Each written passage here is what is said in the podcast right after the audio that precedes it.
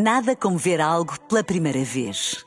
Porque às vezes, quando vemos e revemos, esquecemos-nos de como é bom descobrir o que é novo. Agora imagine que viu o mundo sempre como se fosse a primeira vez. Zais. Veja como se fosse a primeira vez.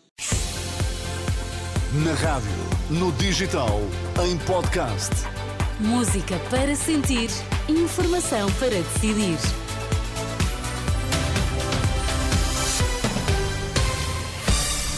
Conhece agora os principais títulos das notícias? Duas lusodescendentes entre os reféns libertados esta noite pelo Hamas. O Benfica segue para os oitavos de final da Taça de Portugal.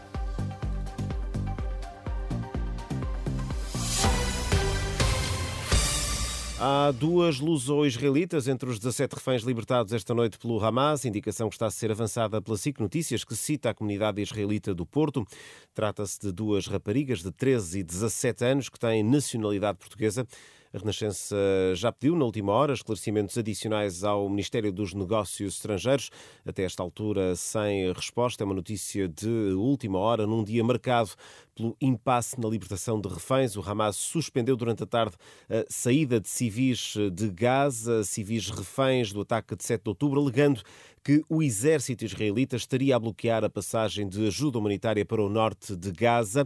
A intervenção do Qatar e do Egito desbloqueou o impasse. 17 reféns foram libertados, 13 israelitas e 4 tailandeses já estão todos em Israel, onde vão ser submetidos a exames eh, médicos. O Benfica está apurado para os oitavos de final da Taça de eh, Portugal. Os encarnados venceram o Famalicão por duas bolas a zero, com um autogol de Richiel e um gol de Rafa Silva. O encontro só se resolveu na segunda parte, depois do Benfica ter sentido dificuldades diante hum, do Famalicão. Isso mesmo foi reconhecido pelo técnico encarnado Roger Schmidt. Foi um jogo difícil, mas estávamos à espera disso. O Famalicão é uma equipa muito boa, muito jovem e talentosa e bem organizada. Por isso, às vezes, é preciso paciência, principalmente quando não se aproveita as oportunidades que se criam. Estivemos muito bem na primeira parte e também no início do segundo tempo, mas perdemos algumas oportunidades. E o Famalicão mostrou também que é uma equipa perigosa nos momentos de transição. Foi uma partida de taça, tivemos paciência e no final acho que merecemos ganhar, mas foi uma luta difícil difícil.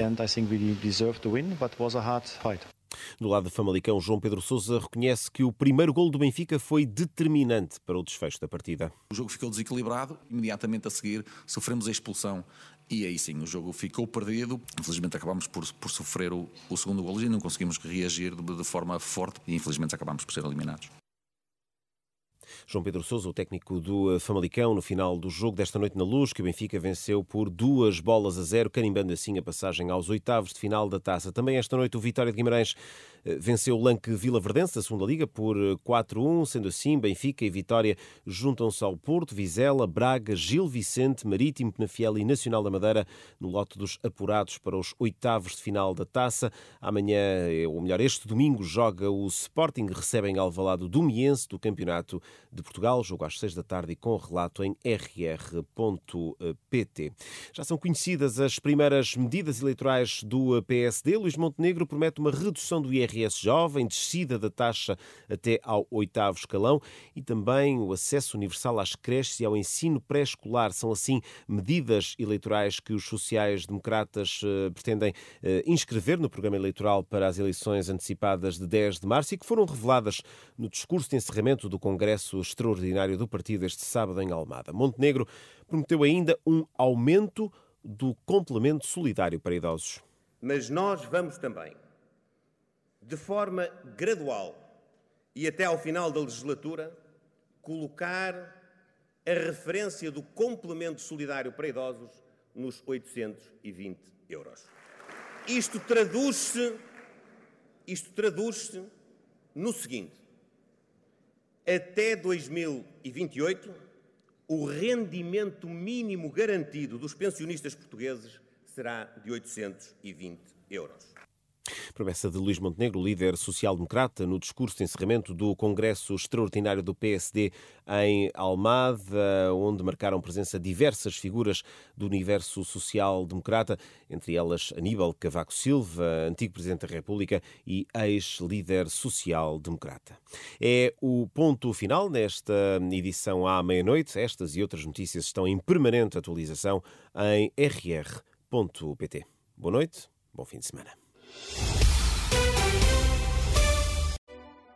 Nada como ver algo pela primeira vez. Porque às vezes, quando vemos e revemos, esquecemos-nos de como é bom descobrir o que é novo. Agora imagine que viu o mundo sempre como se fosse a primeira vez. Zais. Veja como se fosse a primeira vez.